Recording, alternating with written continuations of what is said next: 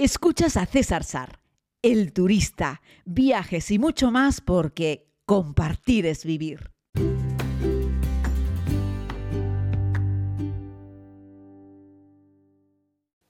Muy buenos días a todos, querida comunidad. Bienvenidos a este podcast diario de viajes. Sabéis que estoy muy contento de que compartamos eh, pues este espacio juntos, en el que además me permito el lujo pues también de dar opiniones, algo que a lo que creo que no estamos muy acostumbrados o poco acostumbrados cuando vemos la serie, donde no suelo opinar mucho, simplemente hablo de cosas que veo. Eh, y bueno, pues eso. Gracias a, Jaime, a Jaime, que me ha enviado una nota de voz. Y bueno, pues vamos a escucharla un momentito y ahora regresamos. Hola César, soy Jaime desde Bueu en Pontevedra y quiero felicitarte por tus 100 podcasts. La verdad es que nos entretienes mucho, eh, en particular a mí, pues todas las mañanas trato de escuchar tus podcasts y la verdad es que me, alegras el día. Por favor, sigue con esta labor tan, tan chula que estás haciendo y bueno, no pasa nada si algún día no puedes, no puedes eh, grabarlo. No, lo entendemos todos.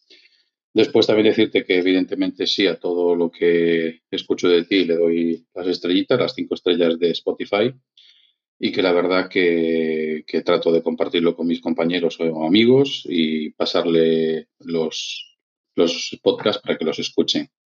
Con lo cual, pues nada, reiterarte mi agradecimiento y, y que sigas así pues por muchos años más. Muchas gracias, César. Pues muchísimas gracias a ti, Jaime, Jaime, y a todas las personas que escuchan el podcast. Saben que estas cosas pues son una verdadera alegría.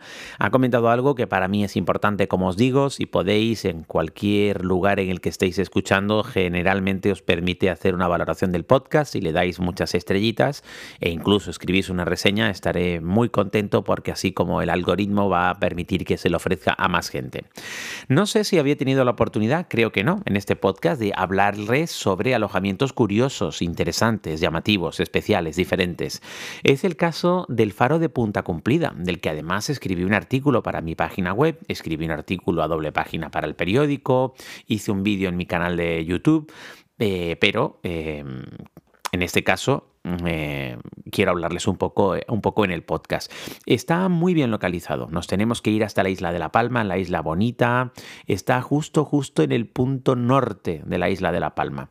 Fíjense que es un faro tan poco conocido que muchos, bueno, la inmensa mayoría de la gente de Canarias no lo ha visto nunca y muchos palmeros no han estado nunca tampoco allí, porque está pegadito al mar, pero la carretera general pasa bastante lejos, es decir, la carretera general está ahí como arriba, en medio hay muchas plataneras y desde el coche no te creas tú, se ve un poco la puntita y tal, pero no se ve mucho. Así es que la mayoría de la gente en Canarias no lo conoce y ya les digo, incluso gente de la isla de La Palma tampoco. La historia es para mí curiosa porque me ofrecieron hacer una promoción del faro hace bastante, justo cuando estábamos en pleno confinamiento. Así es que bueno, con un permiso especial, eh, pues la Guardia Civil me preguntó en La Palma al llegar qué iba a hacer, le dije que iba a hacer un reportaje, etcétera. Bueno, pude entrar y el caso es que pude pernoctar en ese alojamiento que por aquel entonces llevaba abierto solamente un año. Y la verdad es que es muy interesante, porque como les digo, este faro de Punta Cumplida es un faro hotel, ahora os voy a dar más detalles, que como os cuento está en el norte-norte y eso permite ver todos los amaneceres y todos los atardeceres. Tienes acceso a lo que es el faro, puedes entrar a la parte superior del faro, es una auténtica maravilla, un faro además hecho de, piedra volcánica negra, muy estético, muy bonito, en la propia Punta Cumplida, de ahí el faro que tenga ese nombre. El ministerio de, el, que, el área que lleva todo el tema de, costas, eh, que creo que es el Ministerio de Fomento de España, sacó un proyecto hace ya unos cuantos años que era intentar recuperar eh, los faros que hay, ¿no? Porque en España, si no me equivoco mal, hay 187 faros, 213 si incluimos las balizas, y en prácticamente todos esos 187 faros, además de estar la estructura que permite eh, pues alumbrar y, marcar la posición de ese lugar de, de, peligro y el comienzo de la tierra, tienen abajo una casa del farero, donde vivían las familias de los fareros, que antiguamente eran las personas que se encargaban de mantener el faro operativo. Hoy en día prácticamente todos, esos inmuebles están en desuso, abandonados. Entonces sacaron un proyecto para permitir que empresas recuperasen el faro y la casa de los fareros, pudiesen explotarlo en concesión durante unos años a cambio de remodelarlos, restaurarlos y recuperarlos. Uno de estos casos, por el momento solo hay dos en España, es el faro de Punta Cumplida, que está en, como decimos, en la isla de La Palma. Y ahí hicieron un trabajo precioso, la verdad es que magnífico. Tuve la oportunidad en su día de hablar también con la arquitecta que, hizo el proyecto, ¿no? Y bueno, lo recuperaron, sacaron tres habitaciones de lo que es el edificio que está al pie del faro. Son tres suites, magníficas, preciosas, repletas de un mobiliario de lujo, no se puede decir de otra manera. Está todo hecho con unos materiales nobles magníficos. Eh, la concesión no podía eh, construir ni un solo metro cuadrado más de lo que ya existiese y lo han seguido a rajatabla. Y la verdad es que yo vi fotos de cómo se encontraba el faro antes y cómo está ahora, porque bueno, ahora lo he, lo he disfrutado y la verdad es que no hay color, la diferencia es abismal. La idea de la propiedad es que tú sientas un poco, te sientas farero por unos días. Entonces, el hotel no tiene una recepción, tiene una ama de llaves que te recibe, está dentro de un recinto cerrado, privado, tiene una puerta como de garaje que te permite acceder, hay un muro que bordea todo el entorno, no solamente el faro con la casa del farero que está a los pies, sino que han hecho un pequeño jardín eh, pues de plantas autóctonas del lugar, que también es muy interesante, puedes dar un paseo. Así es que el lugar es absolutamente privativo. Te recibe la ama de llaves, te enseña una de las tres suites donde te vas a alojar, que está compuesta pues por una cocina, eh, al menos una habitación con una cama extra grande, súper cómoda, muy confortable, con una calidad de sábanas fantásticas, las ventanas miran al mar, la ducha también generalmente mira al mar, eh, y bueno, tiene domótica, tiene equipos de sonido, tiene chimenea, y como les digo, tiene una cocina, pues es una cocina de lujo, ¿vale? No tiene otro nombre con su, con su isla, su campana de extracción, tiene varias neveras, etc. La habitación te la dan generalmente con un pequeño set de bebidas, unos snacks y algún producto local. Y la propuesta es que tú... Eh, vivas como un farero. La idea es que tú te cocines, entonces antes de llegar al alojamiento, el ama de llaves se suele poner en contacto contigo y preguntarte si quieres que te haga una pequeña compra de, proximidad. Ellos intentan siempre que sea producto local. Evidentemente, si pides salmón, pues el salmón no es local. No hay salmón en las costas de... No hay salmón en la isla de La Palma, perdón. No, no tenemos además, pues, en fin, no hay salmón. El caso es que ellos intentan que la compra sea de proximidad, pero también vale cualquier otra cosa, ¿no? Siempre tienen algunos detallitos, te dan unos chicharrones, un poquito de queso de La Palma, un poquito de vino local, la verdad es que está muy bien.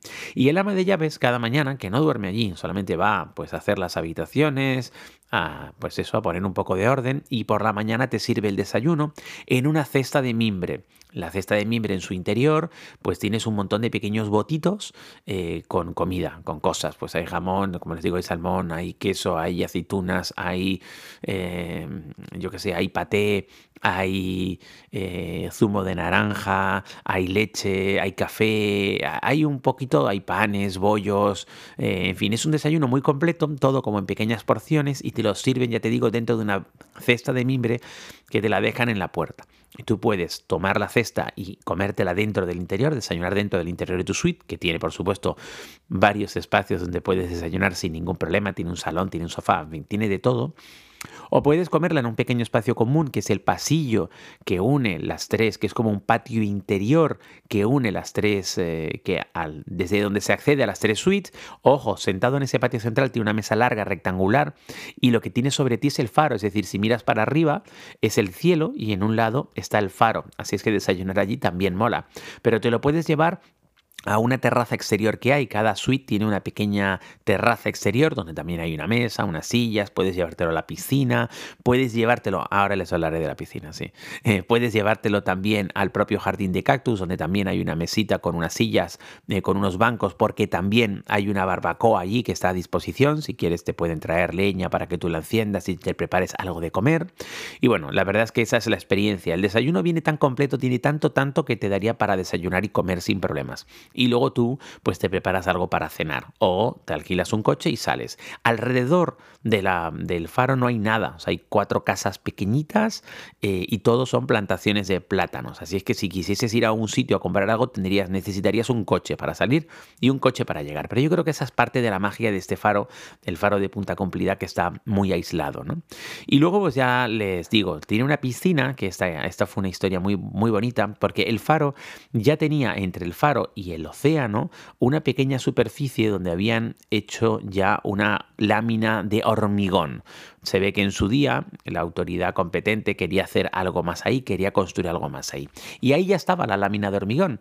Así es que lo que hicieron fue, la propiedad que tomó la concesión fue preguntarle a, los técnicos, oye, mira, esto, esta lámina de hormigón ya está ahí, es decir, esta ya es una, una superficie comida a la tierra.